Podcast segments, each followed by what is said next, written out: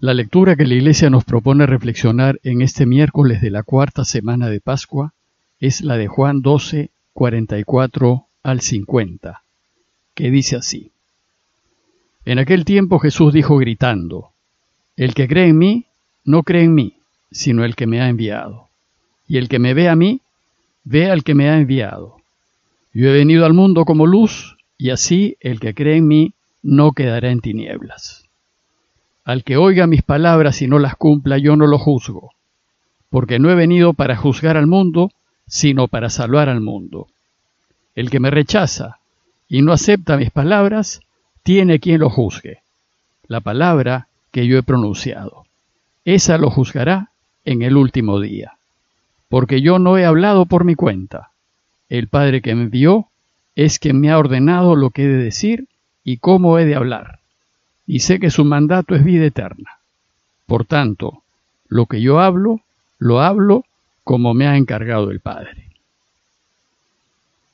Estamos siguiendo la lectura del Evangelio de Juan, que es el Evangelio más tardío de todos, y que recoge casi 70 años de reflexiones de la Iglesia acerca de Jesús. Es el Evangelio que más reflexión teológica contiene, y por tanto no es muy fácil de entender ni de seguir. Además, el modo de enseñar que tiene el evangelista es mediante diálogos entre Jesús y terceros. Y a veces, cuando los diálogos son con las autoridades judías, se ponen tensos. A nosotros, a los espectadores de esos diálogos, se nos invita a escuchar las palabras de Jesús, a reflexionar en ellas y a decidirnos. ¿De qué lado estamos? En favor o en contra de Jesús? ¿Hacemos caso a sus enseñanzas y las ponemos en práctica o no? El texto de hoy continúa con las enseñanzas acerca de lo que debemos hacer para vivir y resucitar, así como Él resucitó. Ayer se nos enseñó que si queremos resucitar hay que creer en Jesús, y que si no creemos en Él por lo que nos dice, al menos creamos en Él por lo que hace, es decir, por sus obras, pues sus obras prueban que Él es. Hoy el Evangelio retoma esta necesidad de creer en Él, pero da un paso más. Y así el relato que les he leído tiene dos partes. En la primera mitad nos enseña que Jesús es imagen del Padre, y en la segunda parte nos invita a tomar posición. ¿Lo acepto como dice que es o no? Veamos la primera parte, en donde Jesús se revela como imagen perfecta del Padre. El texto empieza diciendo, Jesús exclamó. Recordemos que todos los evangelios se escribieron en griego, y el texto griego en realidad dice gritó. Jesús gritó. Y su grito es una invitación a que prestemos atención, pues va a pronunciar una importante verdad. Y lo que grita es, el que cree en mí, en realidad no cree en mí, sino en aquel que me ha enviado. Es decir, si creen en mí, lo que están haciendo es creer en el Padre. Más aún, lo que grita es, el que me ve a mí, ve al que me ha enviado. Jesús anuncia que Él es la representación perfecta del Padre. Se presenta como la imagen del Padre. Por tanto, si lo vemos a Él, en realidad a quien vemos es al Padre. Por eso hay que creer en Él. Evidentemente Jesús no es una representación física del Padre, pues Dios no tiene cuerpo material como nosotros tenemos y como lo tuvo Jesús. Jesús es imagen perfecta del Padre en cuanto que es amor, es compasión, es sensibilidad, es respeto, es acogida, es perdón. Y Dios Padre es así, preocupado de todos, sensible y cariñoso, como lo fue Jesús.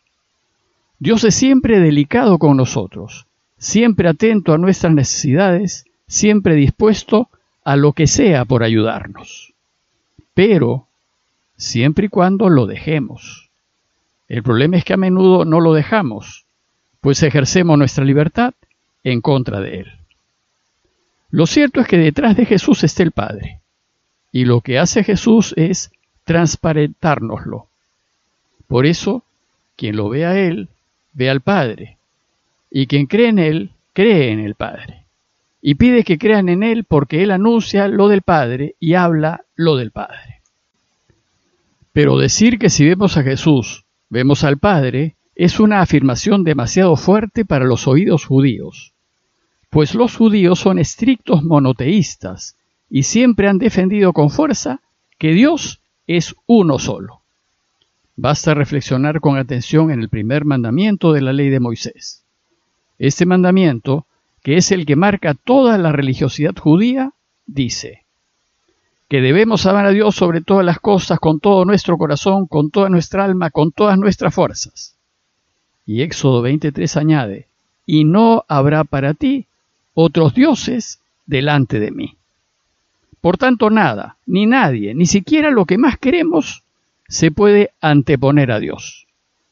Para ellos, Dios es el creador del universo y de todo cuanto existe. Él es el Señor de la historia y no tiene comparación con nadie en este mundo. Es infinitamente superior a todos y está por encima de todos. Por eso, que la Iglesia afirme que Jesús es Dios es para ellos inconcebible.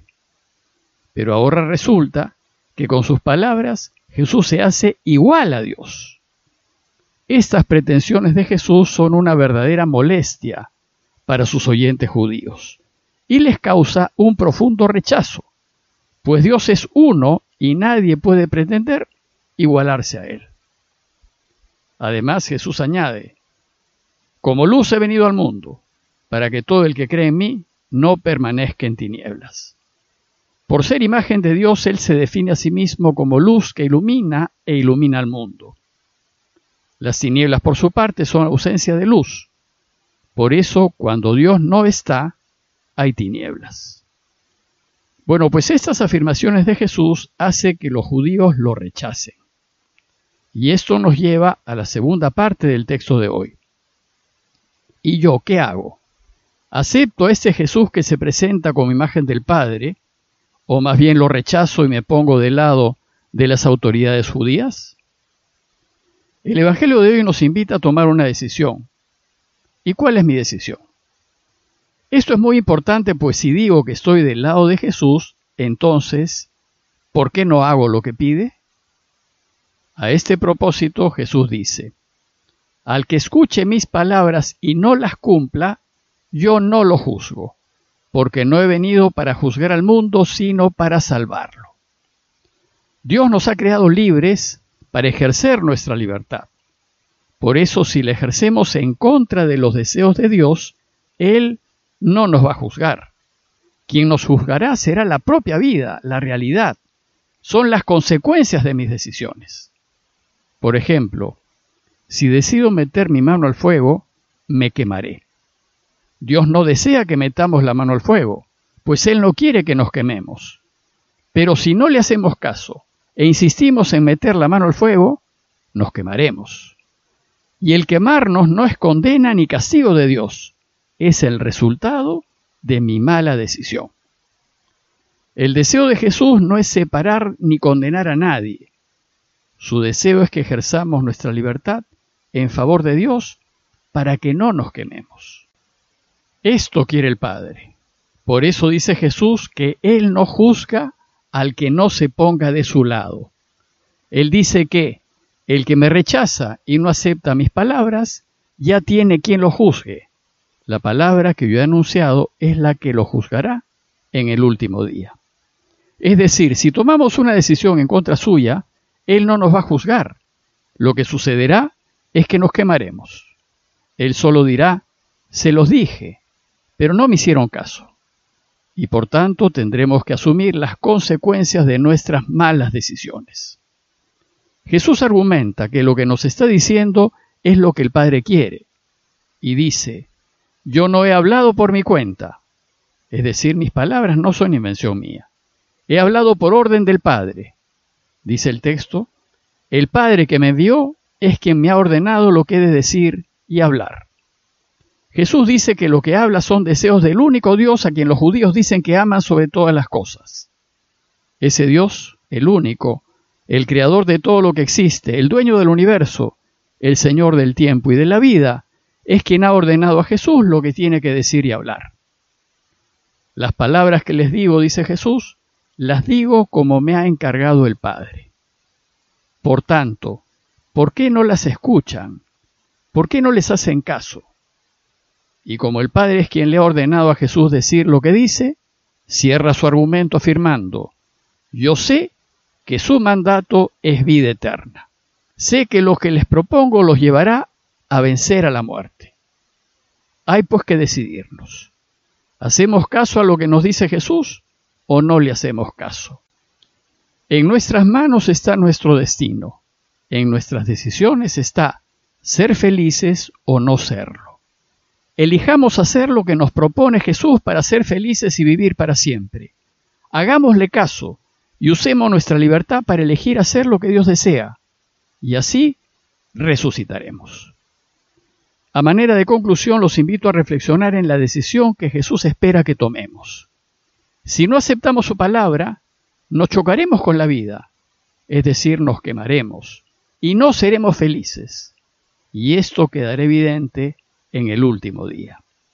Pero si aceptamos su palabra y vivimos eligiendo siempre la verdad y lo que es justo, entonces asumamos las consecuencias de estas decisiones, como perder o no tener, pero con la certeza de saber que viviremos y que aquí y ahora seremos felices. Pidámosle a Dios que nos demos cuenta de que Jesús es la luz y que sus palabras son palabras de vida, a fin de que las acojamos, las pongamos en práctica y vivamos para siempre. Parroquia de Fátima, Miraflores, Lima.